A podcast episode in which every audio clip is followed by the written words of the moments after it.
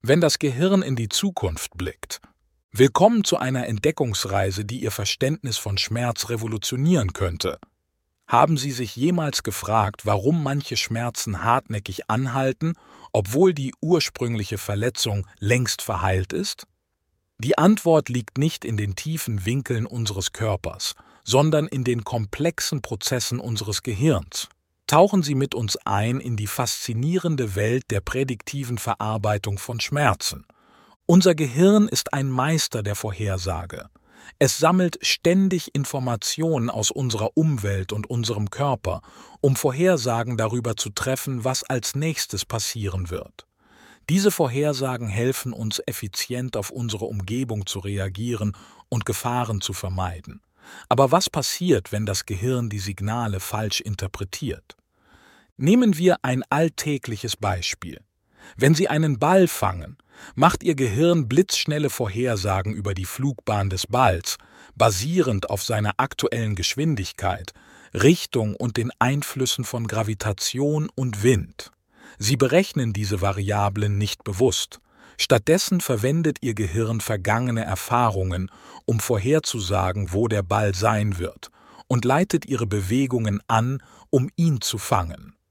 Sollte der Ball plötzlich eine Kurve machen oder von einer Windböe erfasst werden, aktualisiert Ihr Gehirn seine Vorhersagen schnell, so dass Sie Ihre Bewegung im letzten Moment anpassen können.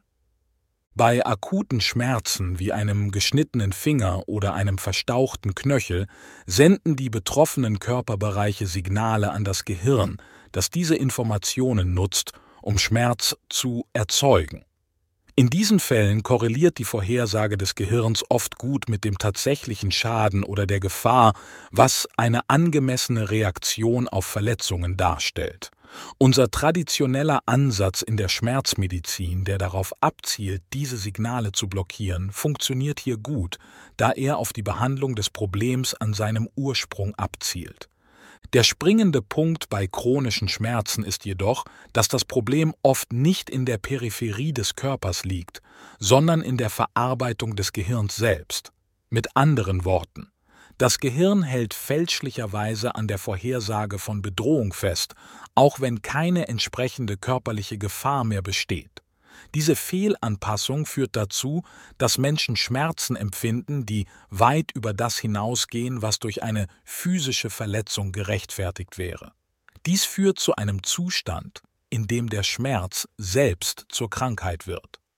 Das Verständnis des prädiktiven Verarbeitungsmodells beleuchtet, warum traditionelle Schmerzbehandlungsmethoden im Kontext chronischer Schmerzen oft zum Scheitern verurteilt sind. Sie zielen darauf ab, die Signale zu blockieren, ohne das zugrunde liegende Vorhersagemodell des Gehirns anzupassen.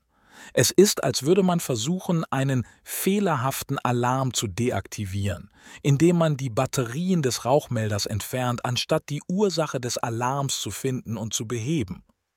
Die gute Nachricht ist, dass das Verständnis der Rolle des Gehirns in der Schmerzwahrnehmung neue Behandlungsmöglichkeiten eröffnet. Therapien, die auf die prädiktive Verarbeitung abzielen, konzentrieren sich darauf, die Fehlprognosen des Gehirns zu korrigieren, indem sie die Art und Weise, wie das Gehirn Informationen interpretiert und darauf reagiert, neu kalibrieren. Dies kann durch eine Kombination von kognitiver Verhaltenstherapie, physikalischer Therapie und Schmerzbildung erfolgen, um nur einige zu nennen. Das Modell der prädiktiven Verarbeitung öffnet ein aufregendes neues Kapitel in der Schmerzmedizin und bietet Hoffnung für diejenigen, die unter chronischen Schmerzen leiden.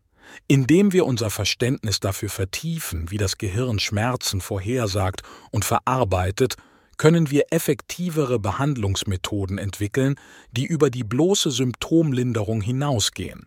Es ist an der Zeit, dass wir beginnen, Schmerzen nicht nur als physische Empfindung zu betrachten, sondern als komplexes Zusammenspiel von Körper und Geist.